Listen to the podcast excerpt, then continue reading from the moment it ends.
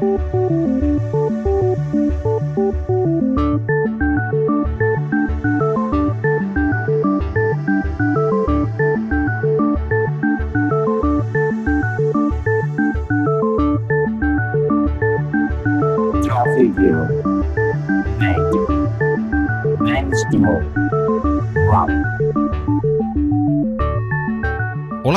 Amigas y amigos del software libre. Comenzamos la edición 23 de Compilando Podcast en pleno mes de febrero del 2018. Una edición en la que el primer protagonista en nuestro apartado Algo Alguien será la información alrededor del mundo del software libre y GNU Linux.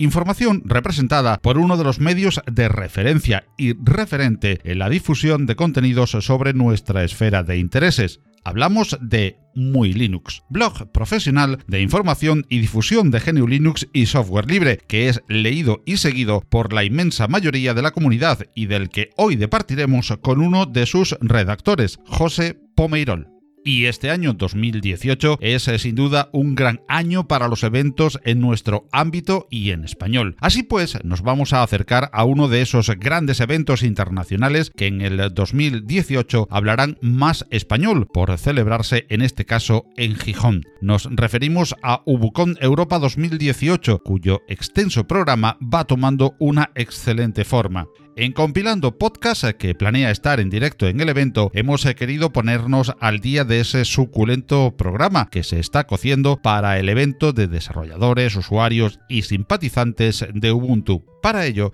hemos recurrido a dos de los miembros del núcleo de la organización, Javier Teruelo y Sergi Quiles. Con ellos seguimos anticipando una muy prometedora Ubucon Europa 2018 en nuestro apartado La Noticia. Y así, con este código ya escrito, pasamos a compilar una nueva edición de Compilando Podcast.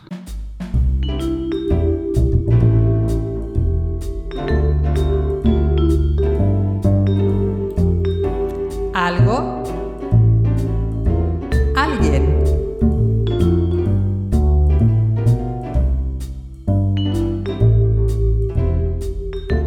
Tras una década llevando de forma profesional noticias, eventos, tutoriales, entrevistas y todo tipo de contenidos alrededor del software libre y de GNU Linux, Muy Linux se ha convertido en un gran referente para toda la comunidad y es fuente para muchos otros medios que publican y desarrollan noticias en nuestro ámbito de intereses. Muy Linux mantiene una redacción muy activa y está editado por TPNet, que igualmente edita otras muy conocidas publicaciones del ramo como Muy Computer o Muy Computer Pro, entre otras muchas e interesantes. Y para conocer más sobre nuestro algo de esta edición, Muy Linux, vamos a dialogar con alguien, José Pomeirol.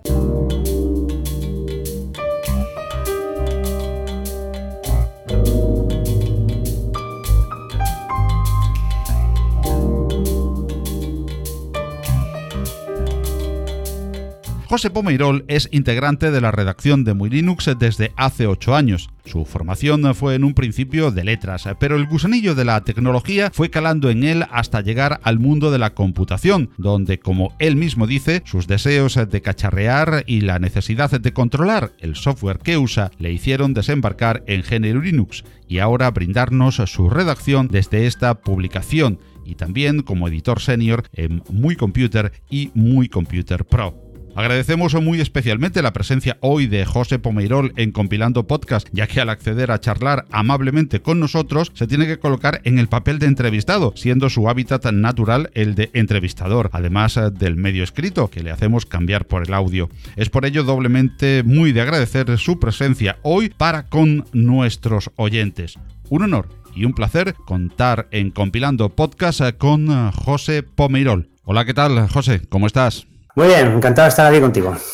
Encantados a nosotros de poder eh, compartir eh, contigo estos eh, minutos en Compilando Podcast. Y la primera cuestión es, ¿qué es Muy Linux, más allá de una web de divulgación de, de GNU Linux? Pues mira, yo ni siquiera la catalogaría como una web de divulgación que es un poco lo que sí que hace la comunidad linuxera, digamos, la blogosfera linuxera de los usuarios que se montan su propio sitio. Yo diría que es un blog de Linux, centrado en la actualidad principalmente, pero con un poquito de todo. Eh, hacemos una, trucos de vez en cuando, hacemos reviews de cosas, pero principalmente es un blog sobre actualidad relacionada con Linux. ¿Y quién edita Muy Linux? Pues mira, esa pregunta le pillo dos significados, pero voy a ir a por el primero. Eh, Muy Linux lo edita TPNet, que es una editorial online especializada en tecnología que tiene otras cabeceras conocidas como Muy Computer, Muy Computer Pro y otras tantas. ¿Y si te referías a eso. Sí, sí, efectivamente, quien estaba detrás de, esa edición. Ahora ya queríamos saber, digamos, cuántas personas trabajan en la redacción de Muy Linux.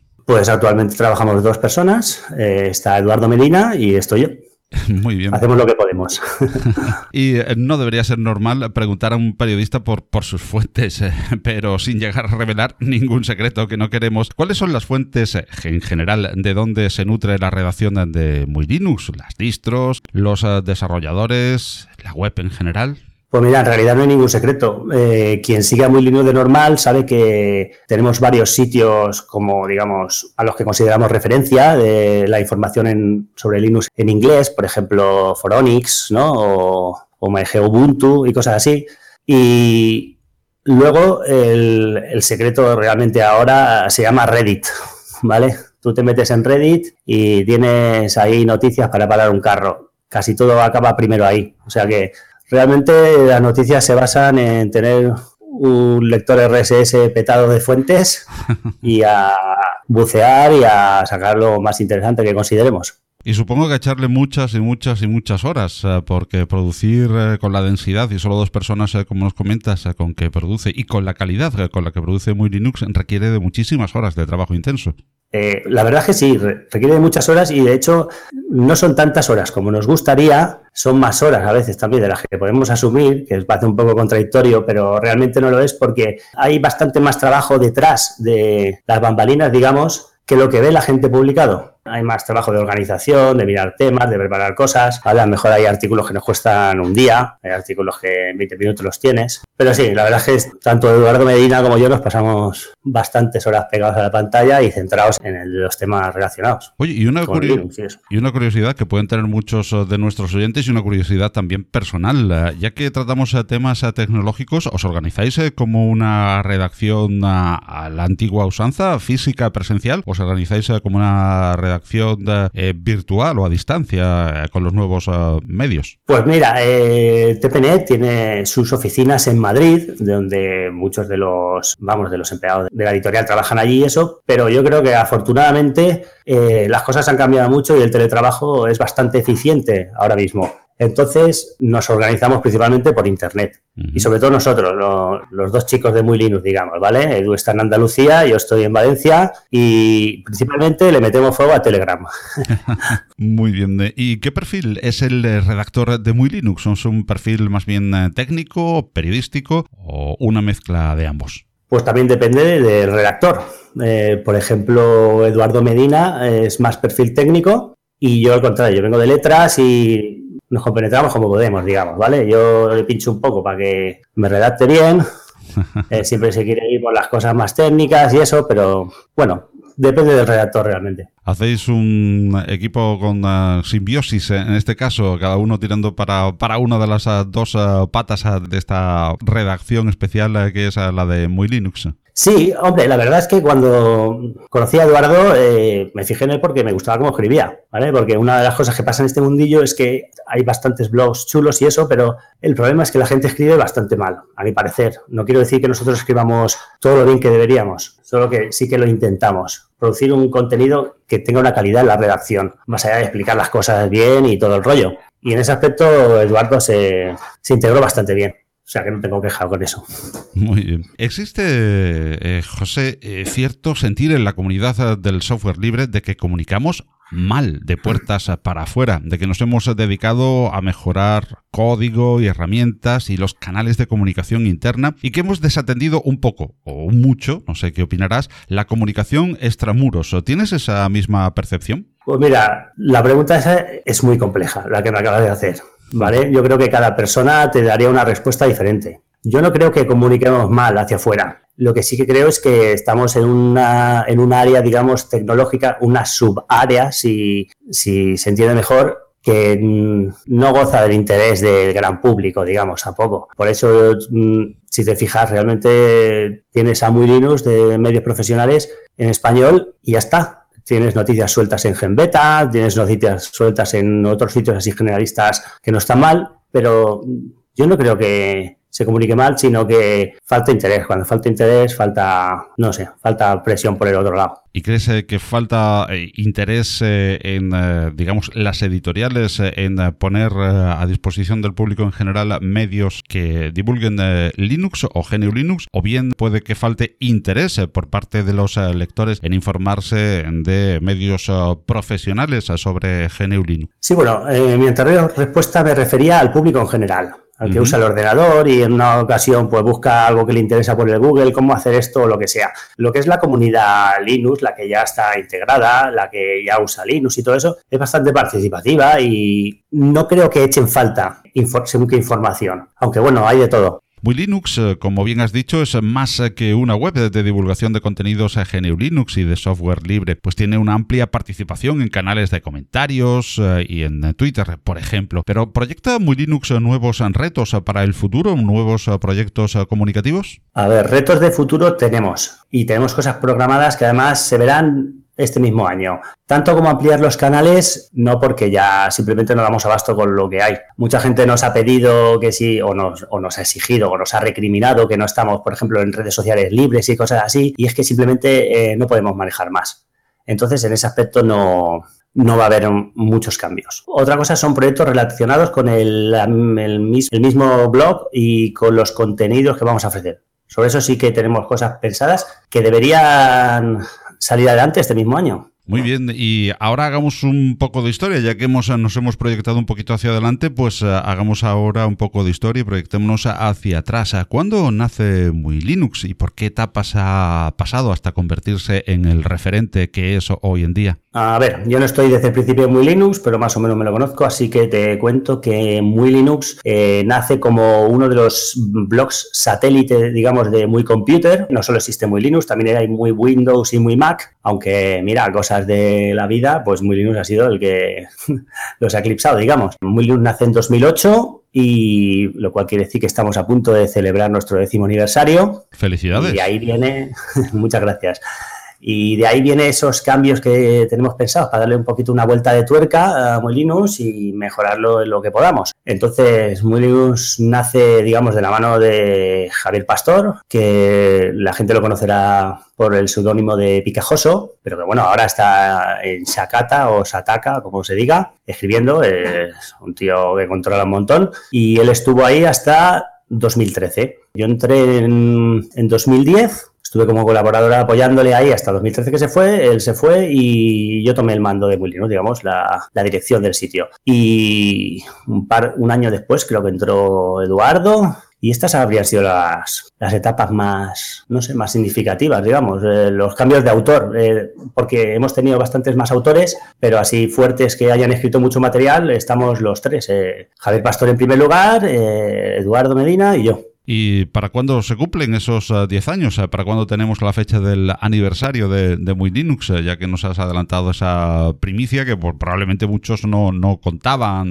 las fechas. ¿Para cuándo el décimo aniversario? Pues mira, para dentro de muy poquito, el 12 de marzo. Bueno, pues estamos, eh, el podcast casi casi que va a andar con, con la celebración de este décimo aniversario, por el cual muy bien, planeamos celebrarlo además, en condiciones y eso, pero no te puedo hablar nada todavía porque estoy todavía organizándolo, pero bueno, esperamos que... Bueno, creemos, creemos la expectativa de momento de ese décimo aniversario y lo celebraremos a toda la comunidad juntos, a, buen seguro. ¿Y a qué crees que es debido el éxito de Muy Linux en la comunidad eh, hispanohablante del software libre? Dos cosas que realmente son una. Eh, constancia. A lo largo de todos estos años e incluso antes han, habido y hay blogs muy buenos de gente que escribe sus ratos libres y todo eso. Pero esa gente llega un momento en el que se cansa, en el que, le cambia los intereses o lo que sea y lo deja. Lo que tiene muy Linux es la constancia. La gente sabe que el día que nos despidamos es para siempre. Pero mientras tanto, Muy Linux va a seguir publicando. Entonces yo creo que eso es un plus. Por eso digo que Muy Linux es, y lo digo con un poco de pesar, eh, que es el, único medio profesional que escribe sobre Linux en español. Y no me refiero a la calidad de los contenidos con el profesional, me refiero al tema de profesión, me refiero al tema de trabajo, me refiero al tema de que yo no me puedo tirar una semana sin escribir en muy Linux porque no me apetece, porque me despiden, así de sencillo. Entonces yo creo que eso contribuye pues a lo largo del tiempo a que la gente tenga cierta confianza en que Muy Linux siempre va a tener contenidos. Creo que esa sea una de las razones, por lo menos.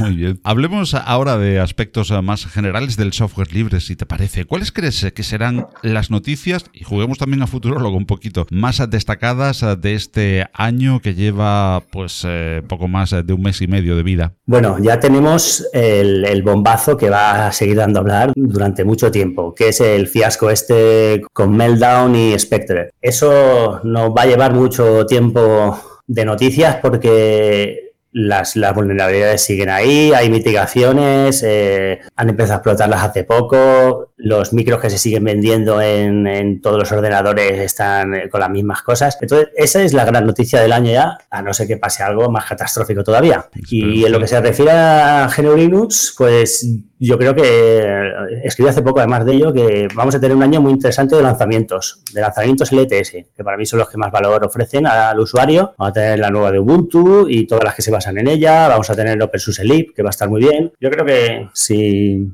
atreverme a hacer de pitoniso, eso es lo que algo que nos va a dar buenas noticias este año. Y echando justo al contrario la vista atrás, ¿cuál fue la noticia que más te sorprendió o te impactó del pasado año? Pues creo que no voy a sorprender a nadie si digo que fue el, eh, el cambio de rumbo que hizo Canonical, con el abandono de la movilidad, de la convergencia y todo eso, para centrarse en lo que les está dando beneficios de verdad, que son los servidores y la nube, principalmente. Yo no sé si alguien se lo veía venir, pero yo recuerdo incluso que él era Joey ahí en Oh My, Ubuntu, eh, que también se sorprendió con la noticia. Y había indicios, ¿vale? Ya a principios de año habíamos publicado que no habría actualizaciones importantes para Ubuntu Touch. Y no sé, había pequeños indicios que nadie supo captar y luego llegó el bombazo y vamos, todo lo que ha venido después, que no ha sido poco. Pues sí, yo creo, al hilo de lo que tú comentas, eh, y eh, como comentario entre nosotros y para los oyentes, eh, que no solamente tú, tú, mismo decías, había indicios eh, de que se congelaban actualizaciones, las OTAs nuevas y tal, pero mm, lo que nadie esperaba era lo abandono totalmente y además esto va unido a que dejo, o paso lógico por otra parte, a que dejo Unity que está enfocado a la convergencia, puesto que ya no va a haber convergencia, vuelvo a Genome, en fin, todo ese cóctel que, que soltó Mar Sutherworth de, de momento y, en comunión, pues fue todavía lo que sorprendió más y lo que dio un, punto de inflexión más fuerte a la noticia. No sé tu opinión, si, si es esa la que te acabo de expresar. Eh, sí, sí, lo, explico bastante bien.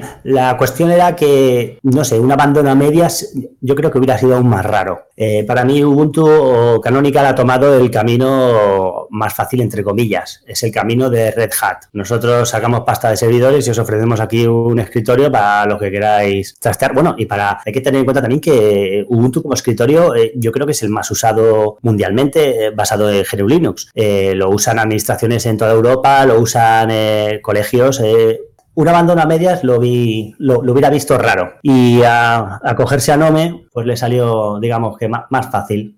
¿Y habrá algún año de Linux en el escritorio? Bueno, pues también dependerá a quien le preguntes, porque te dirá que también he publicado sobre esto, que, hace años ya que es el año de Linux en mi escritorio, no uso otra cosa. Como tal, mira, si me llegas a preguntar si hay, va a haber un año de GNU Linux en el escritorio, te hubiera dicho que no. Ahora me preguntas solo, hablas solo de Linux y te digo que quién sabe. ¿Vale? Porque está cambiando todo mucho. Mira, a raíz de la otra pregunta, cabe recordar que Microsoft también se ha retirado de todo el tema de la convergencia y todo eso. Y tienen pastas raudales. ¿eh? Ahora parece que Samsung va a hacerlo. Y por otro lado, tienes ahí a Google apretando con los Chromebooks no sé, no me atrevería a decir que no va a haberlo. ¿eh? Lo que sí que puede ser es que la escena se rehaga bastante de aquí a unos años, porque está cambiando todo. Porque cuando el tema de lo de llegar a casa, colocar el móvil en el dock y tener ahí tu ordenador sea realidad, ya veremos lo que pasa. ¿eh? Lo mismo el año de Linux en el escritorio se llama Android. Pues eh, podría ser, ¿por qué no? Y eh, José, ¿Qué noticia? Y no hablo de utopías o precisamente de años de Linux en el escritorio, de quimeras, sino de algo realizable que quizás incluso esté cociéndose ya o esté a punto según tu criterio. Eh, ¿Qué tipo de, noticia te gustaría escribir pronto dentro de, Muy Linux? Pues mira, a mí me gustaría mucho escribir algo realista, que yo creo que no solo realista, sino eh, decente incluso. Eh, otra noticia que nos hicimos eco a principios de este año, que era lo del software libre a las administraciones públicas y a raíz del ¿Fue el año pasado? Sí, creo que fue hacia finales del año pasado cuando mm, se hizo pública la campaña esta de dinero público, código público. Eso es.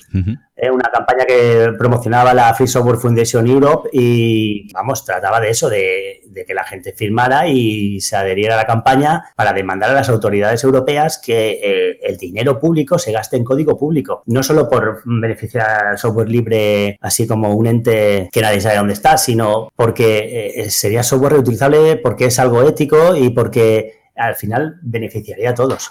Yo creo que esa es una algo que si los lobbies no lo impiden y la comunidad europea medio podrida que tenemos no lo impide, debería salir simplemente por sentido común. Hay un aspecto que en eh, la última mesa, precisamente en compilando podcast eh, que tuvimos en mesa redonda sobre el estado del, software libre, a primeros eh, de este año hablábamos de, que es tan importante la utilización del software libre y del código libre en, por parte de las entidades públicas como algo que pueden empezar a hacer ya y que no tienen que esperar a, bueno, eh, a ese proceso de cambio y de migración que lógicamente desde los formatos, eh, mejor dicho, desde los programas eh, y las estructuras privativas que tienen y es la utilización de formatos al menos, y eso puede ser casi ya libres, porque me están obligando a usar formatos privativos que vienen con la patente de unas conocidas firmas estadounidenses y que, bueno, que son eso, son privativas en cuanto a formato y que el formato puede ser multiplataforma forma y libre. Y eso es eh, tan importante como el código y en eso quizás estamos haciendo menos hincapié, ¿verdad? Eh, sí, ha habido algunos avances dependiendo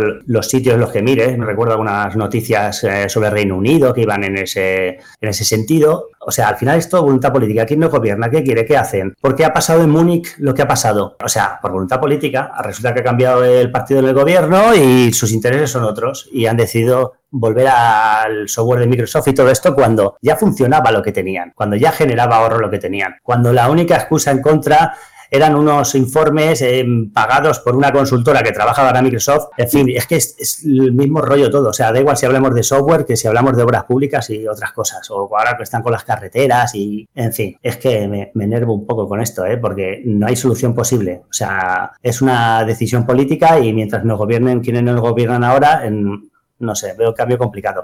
Sin embargo, sí que lo veo factible y además lo veo incluso inteligente. Que las empresas se paguen el software que quieran eh, y luego para los servicios públicos se tiene que primar, tiene que primar el interés público. Bueno, pues igualmente voy a preguntarte qué noticias de las que se podrían producir. Por cierto, una cosa que te quería comentar es que hoy el, programa este de la mesa redonda que hiciste, que por cierto me pareció muy interesante, y, y los argumentos que esgrimían unos y otros, como llevar el software libre a Microsoft, ¿no? a los servicios de Microsoft para que atraer, al, atraer a la gente con software libre que ya conocieran. Y recuerdo alguien que había trabajado para Linux Journal, ¿puede ser? Bueno, supongo, supongo que, te, que te refieres a Paul Brown. Paul Brown, eh, sí, Paul Brown y luego mm, otro, otro chico que había trabajado para SUSE. Tuvieron un pequeño debate entre ellos dos de, cuál era la estrategia buena a seguir y me pareció súper interesante. El problema es que eh, en ambos argumentos llegabas a un tope y ese tope lo marca al final unas decisiones políticas que no, que no avanzan, vamos.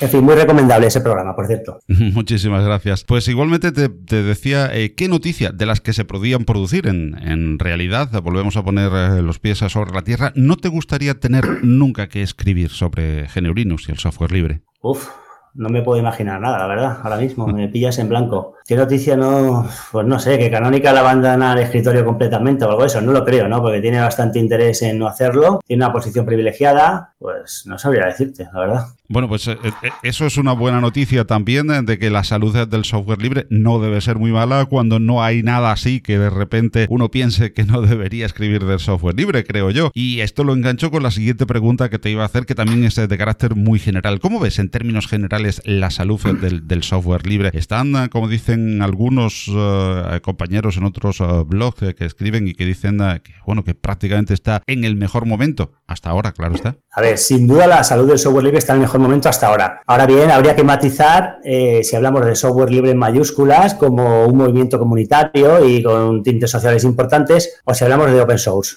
¿Vale? De código abierto, que es realmente el que está promoviendo la innovación ahora en el terreno corporativo y todo eso. ¿A qué nos referimos exactamente? Bueno, pues eh, creo que a una mezcla de los dos eh, cuando se habla de que está en su mejor eh, momento. me refiero porque la difusión del open source sin ser realmente software libre quizás esté tirando también de esa otra parte del software libre que se está haciendo más visible y que se está pudiendo desarrollar mejor de manera comunitaria a raíz de esas empresas que están más dedicadas a la parte open y no tanto a la parte libre. Eh, sí, a ver, la sinergia existe eh, hacia en ambas direcciones. Eh, em, em, mucha gente se queja a veces en muy Linux de que le damos mucho cábulo a las empresas, de que hablamos mucho de open source y poco de software libre, mucho de código y poco de derechos y cosas así, pero realmente todo está ligado. Es difícil que, no sé, recuerdo la última DevConf y la última conferencia de desarrolladores de Debian y los, los patrocinadores eran Google y no sé qué, no me acuerdo, grandes compañías del sector. Y eso te lo encuentras en todos lados. Si entras en la página de KDE, verás que sus patrocinadores principales son grandes empresas.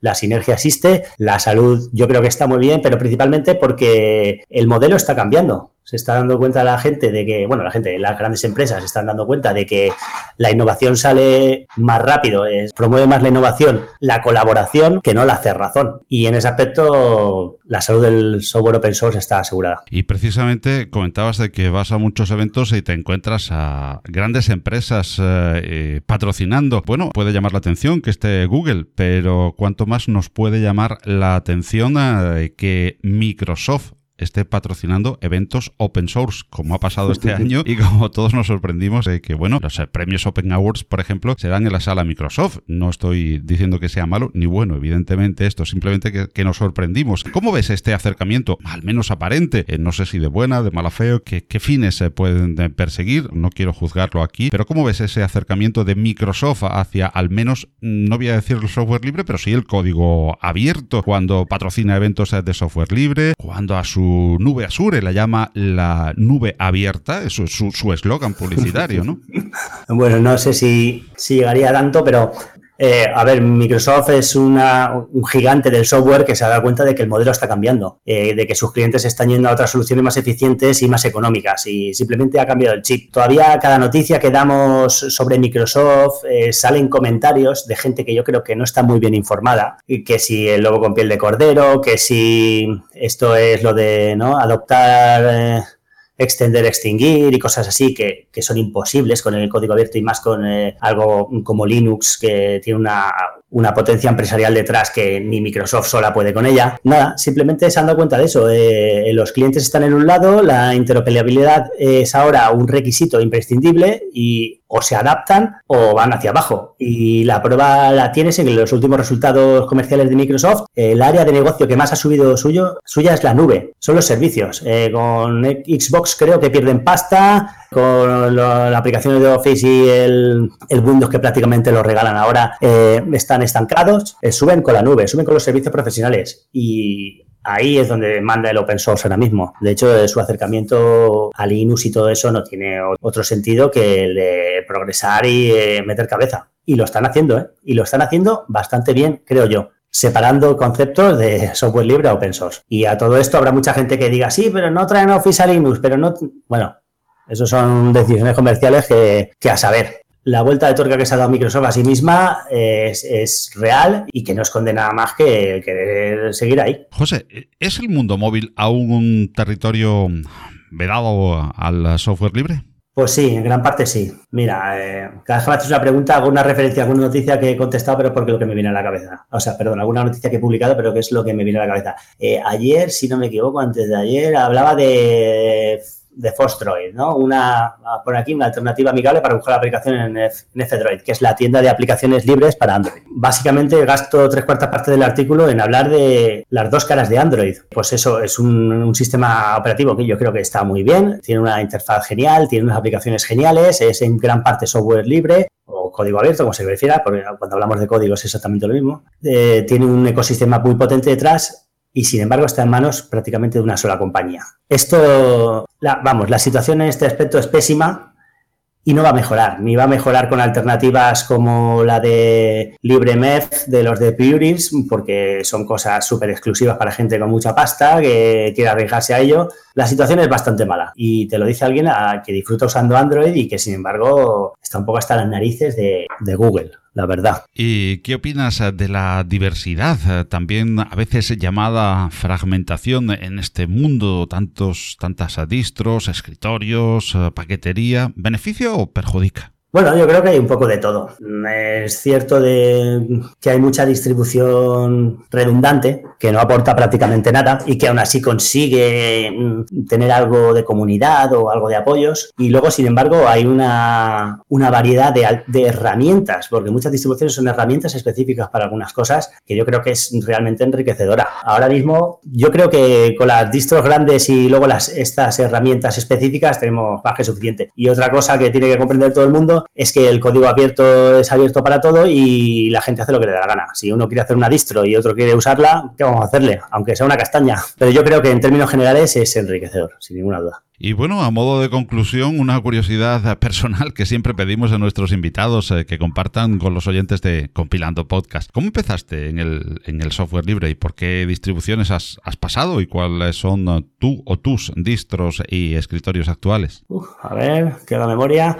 Creo que empecé con el software libre, me empecé a interesar cuando empecé a usar Firefox, al principio de todo. Te estoy hablando del año 2004 por ahí. No se llamaba ni Firefox, tenía otro nombre que no me acuerdo. Y con la versión 1.5 creo que cambiaron a Firefox. Y no sé, me interesó el, el rollo del software libre porque, porque no sé, te permitía eh, o sea, lo primero, mm, ver el código. Y es algo que yo no soy programador realmente, pero me interesó porque esa aplicación eh, te dejaba ver el código y otras no. Total, que investigando mm, descubrí que existía una cosa que se llamaba Linux. Yo había oído tiempo antes de un sistema, de hecho me lo llegaron a ofrecer en, fíjate si me acuerdo, en una tienda de estas de PC Box, puede ser, me llegaron a ofrecer instalarme Mandrake, Mandrake, en, y yo no sabía ni qué era eso, le dije que se fuera por ahí. Pero una vez tomé interés, descubrí el software libre, yo creo que en 2005 fue cuando instalé instalé mi primera distribución, que fue SUSE Linux 9. algo. Y venía con el escritorio KDE 3. algo. Y fue verlo y me enamoré. O sea, podías tocarlo todo, de arriba abajo. Podías editar las aplicaciones eh, gráficamente o irte a un archivo y toquetearlo todo. Y de ahí hasta ahora, pues he pasado, creo que por todo lo pasable. Por todo prácticamente, menos, no sé, creo que no he instalado nunca Gentoo ni Slackware pero además he pasado por todo. Y ahora mismo mi, distribución, la que estoy usando, es KDE Neon. Me parece que han hecho un gran trabajo. Es muchísimo más estable de lo que me esperaba en un principio, porque también la probé en un principio cuando salió y me resultó bastante, no sé, regular. Pero estoy muy contento ahora con ella. El problema que tengo es que con, no sé, escribiendo muy Linux o estás cambiando constantemente o, no te enteras de nada. Entonces llevo unos meses en KDE Neon y seguramente ahora cuando salga OpenSUSE Lib 15 me pase a ella o por lo menos la instale en una partición y seguramente me tocará probar también la nueva Ubuntu 18.04, las próximas Linux Mint, en fin, voy saltando, pero si me preguntas por mi escritor favorito, KDE sin ninguna duda. Supongo que aparte del escritorio, digamos, eh, que te sirva como referencia en ese momento y que además eh, deberás ir cambiando para, ir probando, la máquina virtual también eh, para muy Linux siempre a tope, ¿no? Sí, sí, la máquina virtual, VirtualBox a tope. A tope. De todas formas, cuando instalo una distribución para probarla a fondo, me gusta usarla en mi día a día usarla como mi sistema, con mis configuraciones, con todo el consumo que hago normalmente por el flujo de trabajo que llevo y tal. Y eso requiere instalarla en, en disco y usarla como sistema. Si la instalas en, virtual no tiene el mismo rendimiento, es un poco incómodo porque estás eh, superponiendo todo el rato un escritorio sobre otro. O sea que tenga por seguro la gente que cuando escribimos algún artículo especial sobre una distribución o algo de eso es porque lo hemos probado, lo hemos instalado y además durante un tiempo. Muy bien, eh, pues eh, José Pomirol, muchísimas gracias por haber atendido la llamada de Compilando Podcast. seguimos atentos a todo lo que publicas en Muy Linux y te emplazamos para que en posteriores ocasiones visites de nuevo compilando podcast para compartir con los oyentes todo el trabajo interesantísimo y de referencia que se hace en Muy Linux. Gracias por el trabajo compartido desde esa redacción. Felicidades por el décimo aniversario y gracias por haber compartido estos minutos con los oyentes de Compilando Podcast, José. Bueno, muchas gracias a ti, Paco, por tus palabras y haces un programa muy chulo, además, lo tengo que decir, muy bien hecho. Y solo quería decir para despedirme que, estaré encantado de volver cuando me llames. Es un poco raro para mí estar en una entrevista, o sea, en la otra parte de la entrevista. Eh, soy yo el que suele tirar a entrevistar, así que, oye, te emplazo a que, a que te pongas a mi disposición alguna vez, que seguro que la gente también está interesada en conocer algo más de ti y de compilando podcast. ¿Qué te parece? Por supuesto, cuando tú quieras. aquí me tienes. Muy bien, pues nada, un placer estar aquí. Un placer, muchísimas gracias eh, y un abrazo, José. Hasta la próxima ocasión en que nos encontremos, seguro, en Compilando Podcast. Hasta la próxima. Contra el trabajo infantil, escuelas y maestros. Contra la falta de agua potable, pozos y fuentes. Contra el hambre y la exclusión, justicia y solidaridad. Contra la pobreza, manos unidas. Hazte socio o haz un donativo en el 902 40 0707 o en manosunidas.org. Luchamos contra la pobreza. ¿Te apuntas?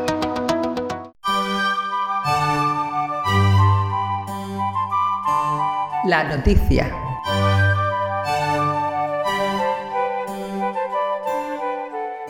Los oyentes habituales de Compilando Podcast sabrán que los diferentes eventos que se producen alrededor del software libre en relación a la comunidad hispanohablante suelen tener especial cabida en este espacio. Estas actividades enriquecen a la comunidad y facilitan no solo el flujo de información, sino y principalmente el llamado networking o encuentro personal, que tantas veces promueven sinergias que ayudan en el desarrollo de conocimientos nuevos, afianzando los ya existentes y una importante cuota de desarrollo personal en el ámbito social, propiciado por el encuentro cercano. Por ello, damos especial importancia a estos eventos que se vehiculizan como este podcast a través de la comunidad hispanohablante del software libre.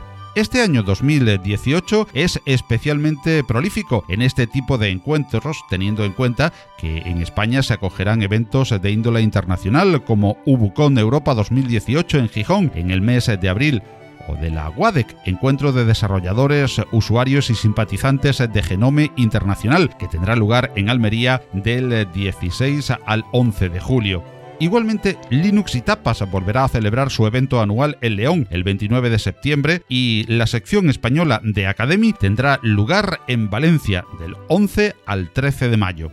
El Festival Iberoamericano de Instalación de Software Libre, Frisol, fue protagonista de nuestro último podcast y este año, fiel a su cita, volverá a reunir en todo el mundo latino a miles de personas que en muchos casos tienen su primer contacto con nuestro software el 28 de abril. Open South Code se amplía este año a dos jornadas en Málaga los días 1 y 2 de junio, al igual que en Madrid eh, se desdobla en dos días Open Expo, el mismo mes de junio, los días 6 y 7 y en la recta final del año LibreCon. Con importantes novedades en esta edición 2018 nos espera en el Palacio Euskalduna de Bilbao los días 21 y 22 de noviembre. Todas estas citas y todas aquellas que tú quieras aportar a esta redacción a través de nuestro correo redacción arroba compilando.audio serán objeto de especial seguimiento y cobertura por parte de Compilando Podcast. Y en nuestro empeño de traerte las últimas novedades de todos aquellos, recibimos en esta edición a Javier Teruelo y Sergi Quiles, que forman parte del núcleo de la organización de Ubucon Europa. Ya introdujimos este importante evento en ediciones anteriores en cuanto apareció la noticia de que la sede sería Gijón. Estamos trabajando además para que aquellos que no puedan acudir a Gijón en esos días puedan tener cumplida información del evento en directo, al menos de la jornada central del sábado, con este podcast transmitiendo en streaming la mencionada jornada y su ambiente, desde un stand en la propia UBUCON y con las opiniones y reseñas de los protagonistas del evento in situ durante toda la jornada. Conozcamos ahora las últimas novedades sobre conferencias y actividades que nos llegan desde la organización de Ubucon Europe 2018, como decíamos, con Javier Teruelo y Sergi Quiles. Hola Javier, hola Sergi, ¿cómo estáis? Muy buenas. Buenos días, Paco. Pues eh, encantado de teneros aquí en Compilando Podcast eh, para poder saber cómo va esa cada vez más interesante Ubucón que tendremos en el mes de abril en eh, Gijón. Y en primer lugar os quería preguntar, como miembros del núcleo de la organización, ¿qué ponencias destacadas podemos adelantar de las que ya se han confirmado para la próxima Ubucón? Pues la verdad es que nos pones en un brete, porque entre los tres días que hay y el plantel de, conferencias es difícil llegar a escoger. Y no solo eso, sino que es que aún no está cerrado. Todavía siguen llegando cosas y sigue, seguimos teniendo que abrir huecos. De todas formas, es interesante destacar el sábado. El sábado es un día absolutamente genial para cualquiera, donde hay conferencias de, todos los tipos. Es interesante marcar una conferencia de Marius Gripscart, eh, hablando de Ubuntu Touch e intentando decir una muestra la convergencia. Es decir, la convergencia está muerta, no, la convergencia no está muerta, nunca lo estuvo, simplemente Canonical la abandonó y además una conferencia que ya le damos un tiempo largo, le damos eh, porque incluye una demostración práctica, es en la sala grande, es verdaderamente imponente. Tenemos también, eh, aparte, todos los días, hay conferencias interesantes. Eh, hay una serie para gente de perfil mucho más técnico.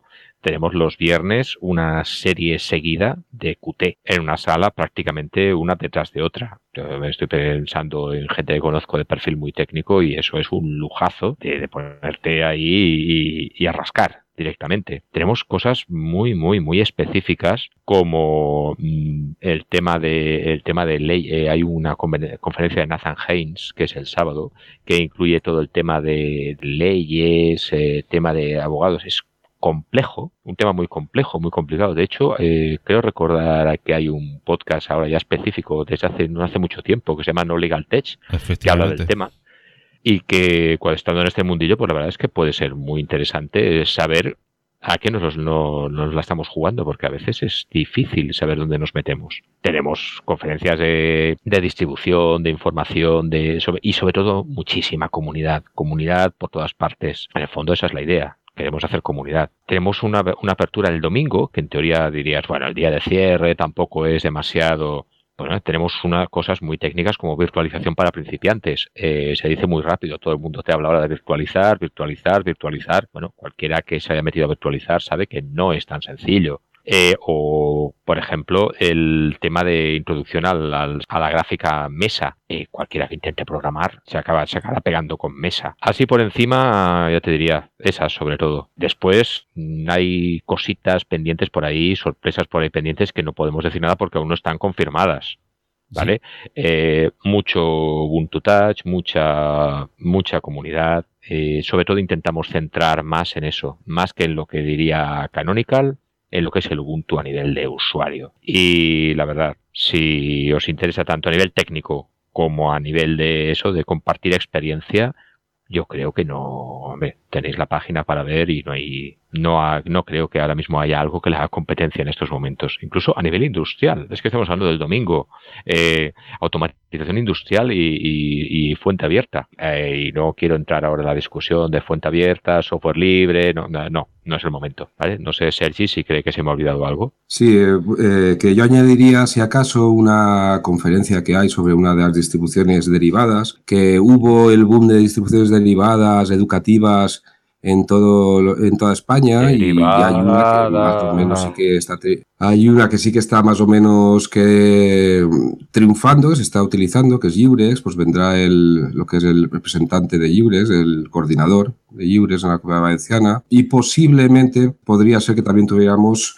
algún representante de una derivada un poco más internacional. Ya desvelaremos quién. Pues eh, importante saber eh, que todavía tampoco está cerrado definitivamente el eh, Call for Papers y que van llegando y que están todavía en cartera algunas importantes conferencias. Bueno, todas son importantes, algunas de las más destacadas por llegar a ese programa. Importante también destacar que alrededor de las charlas o ponencias también se están confirmando stands y actividades paralelas que podemos ir adelantando a este este respecto? Pues sí, eh, tenemos distintos stands. De momento nos han confirmado eh, tres stands que van a estar. Uno es Slimbook, que es una empresa valenciana que se dedica a montar ordenadores tal cual, eh, partiendo ya con Ubuntu instalado o sin sistema operativo, pero si quieres ya te, te pone Ubuntu y son unas buenas máquinas que calidad-precio pues sale bastante bien y encima no paga el sistema operativo porque Ubuntu es gratuito. Eh, después también vamos a tener un stand de Libre Manuals que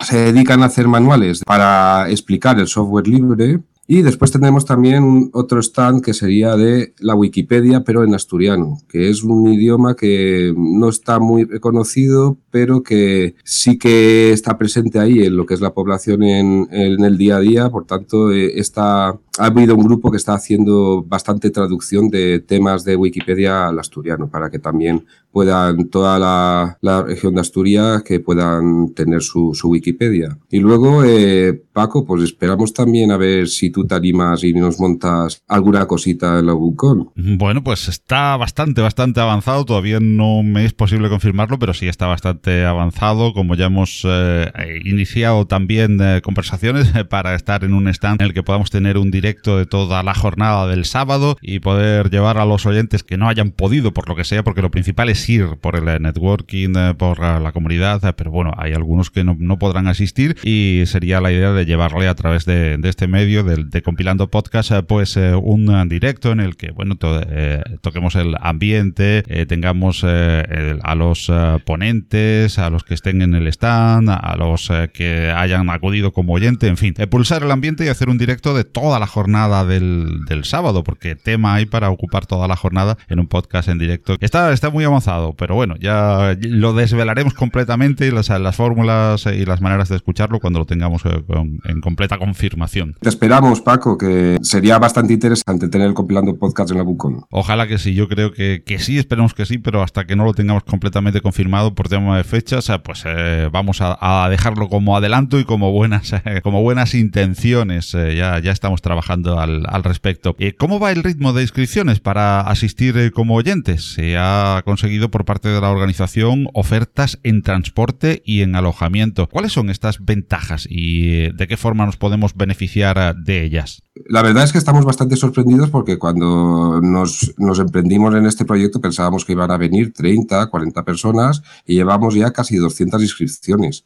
Así que estamos pensando en, en hacer algún tipo de, de, reconfirmación para ver si todos los que se han inscrito van a venir porque estamos saturados y no va a poder entrar eh, tanta gente. Em, ya, lo, ya lo veremos. Eh, vamos a ampliar salas. De momento tenemos tres salas abiertas, pero posiblemente vamos a ampliar una cuarta sala y vamos a poder tener alguna conferencia más. Así que el ritmo muy, muy, muy, muy alto. La cuarta sala está prácticamente. Prácticamente la vamos a tener que abrir. Falta canto de un duro para estar confirmada. La, gente, que la gente siga apuntándose porque seguramente sí que se abrirá esa cuarta sala. Y después, en cuanto a los descuentos, pues tenemos un descuento eh, de un 30% en un hotel que está a 700 metros de, de lo que es el recinto de la que se llama Hotel Begoña. Y luego Alsa también nos hace un descuento del 25% y un descuento del 35%. El, no tenemos, estamos aún barajando un descuento en Iberia, pero mm, aún no lo tenemos confirmado. Cuando lo tengamos lo anunciaremos. Y en cuanto a las actividades más lúdicas o, las, los llamados eventos sociales, ¿qué última hora tenemos sobre ellos? Esto aquí, aquí tenéis de todo. Esto ya es directamente a quien se piense que somos unos freaks que nos pasamos la vida delante del ordenador.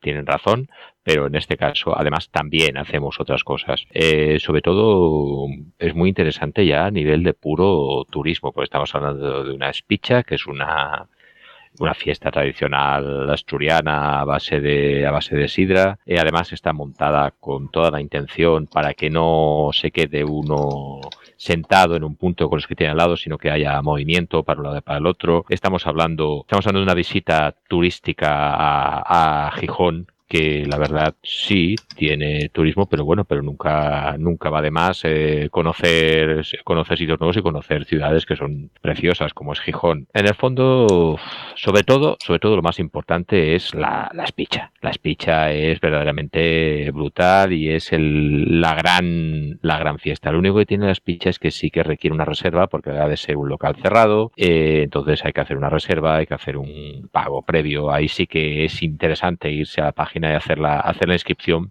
para saber sobre qué cifras nos movemos. No es lo mismo irse por, ir por la calle y, bueno, pues vamos aquí, vamos allá, que un sitio que ha de estar cerrado con unas condiciones determinadas. Creo que para Gijón, a nivel de, tanto para la gente para descubrir lo que, lo que es Gijón, que mucha gente no conoce, eh, como para, como para la, para lo que es Gijón a nivel de, de, de vida y de actividad, es un, es una gran oportunidad. Muy bien, eh, Javier Sergi. Aprovechando que tenemos la oportunidad de hablar hoy con dos miembros de la organización, ya tuvimos la primera aproximación con Marcos Costales, eh, como son Sergi Quiles y Javier eh, Teruelo. No queremos dejar pasar la oportunidad de preguntaros cómo y cuándo se os ocurrió la idea de meteros en semejante fregado. Esto empezó hacia junio, julio del año pasado. Empezamos a hablar entre, entre los miembros de, de Ubuntu y otras hierbas de, hostia, podríamos intentar montar alguna cosa, jiji, jaja, que va, que en un instituto, que tal, que montamos unas jornadas en un instituto, que esto ya, lo, ya alguna vez lo hemos hecho, que, que para arriba, que para abajo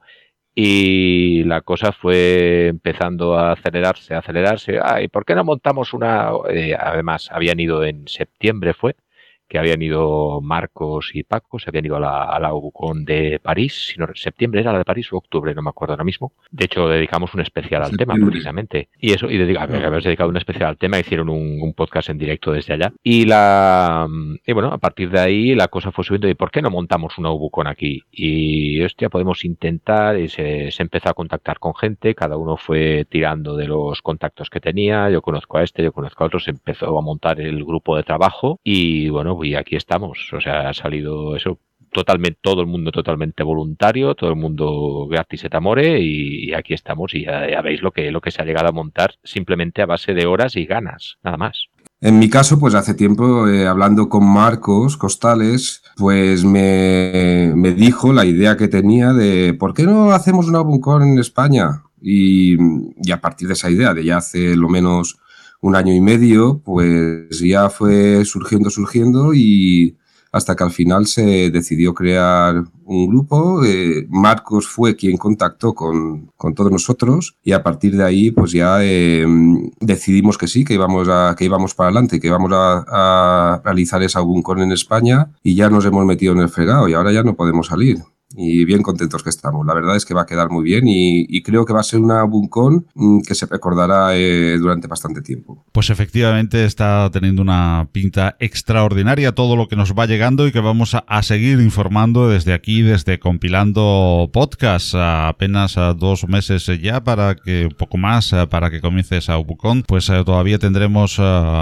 más oportunidades dentro de compilando podcast de saber cómo va cuando ya estemos muy cerquita de de esa UCON y por supuesto si existe esperemos que sí la posibilidad de estar allí en directo. Recordemos por último dónde podemos acudir para estar al día informados de UCON 2018 y cómo podemos inscribirnos para participar así como las formas que hay de participar precisamente en el evento. Yo creo que lo más fácil es acceder a la página web de Ubucon, que es http ubucon.org y desde ahí ya pues podemos acceder a todo lo que nos haga falta, el registro de, de stands o el registro de conferencias. Si alguien aún quiere dar una conferencia, aún puede, lo tenemos ahí en Call for Papers. También tenemos un pase, de prensa por si alguien quiere venir a hacer eh, alguna toma de fotografías que tiene que estar de pie por la sala, pues eso tendría que comunicarlo primero para poder organizarlo y desde ahí ya podemos acceder a todo lo que sería la,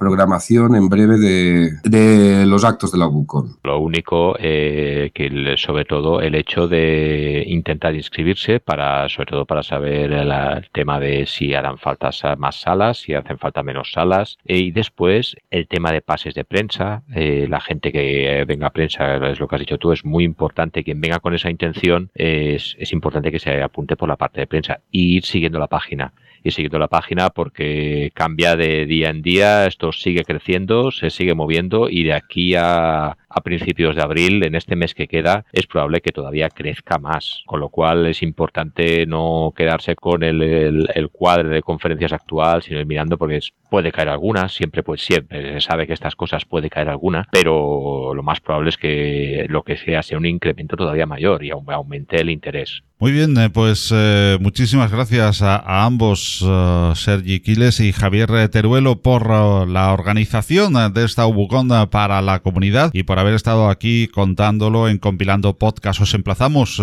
pues dentro de unas semanas, cuando ya está muy cerquita la Ubucon, para tener ya una visión pues más exacta de cómo va quedando y sobre todo para invitar todavía a los rezagados que no hayan decidido apuntarse a esta Ubucon, que lo hagan por que a buen seguro vamos a pasar unas jornadas inolvidables en Gijón. Gracias a Sergi, gracias a Javier. Pues muchas gracias eh, Paco a ti y esperemos poder verte la Buncón y que hagas un compilando podcast allí si puede ser en directo. Esperemos, eh, claro que sí, Sergi, esa es eh, la intención y sobre todo de pasar unas jornadas inolvidables con toda la comunidad de, de Ubuntu reunida en Gijón. Pues muchas gracias a ti por, por avisarnos y por invitarnos. Muchas gracias por la difusión que estás haciendo por el trabajo en general que, estás haciendo con tu podcast, que también es absolutamente impresionante. Y eso, esperemos poder vernos todos allí, al menos el máximo tiempo posible. Pues muchísimas gracias a ambos eh, y nos vemos eh, en Ubucon 2018, Ubucon Europa 2018 en Gijón. Mi nieto Jorge dando sus primeros pasitos. El primer día de parque de Jorge. Jorge tomando su papilla. El segundo día de parque de Jorge. Ahora que lo compartimos todo, podemos compartir mucho más. En Manos Unidas compartimos un objetivo, acabar con el hambre en el mundo. Y para ello desarrollamos proyectos en 60 países. Con tu apoyo podemos lograrlo. Llama al 900-811-888 y comparte lo que importa.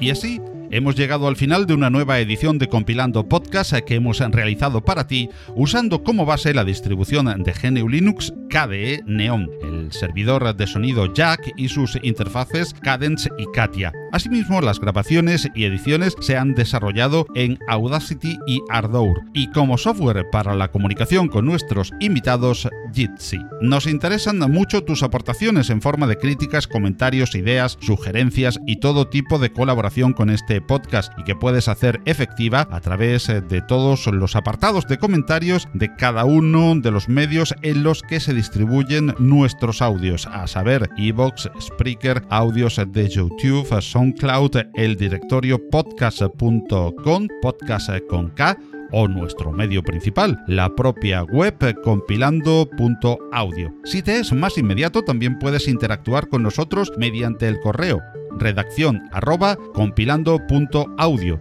o twitter arroba compilandpodcast. Todos los contenidos de este espacio se licencian Creative Commons, atribución internacional no comercial, al igual que la música que en él oyes y que procede de musopen.org y de incompetence.com con la producción de Kevin MacLeod. Hasta la próxima edición de Compilando Podcast. Disfrutad de mucho y buen software libre, que lo hay. ¡Hasta luego!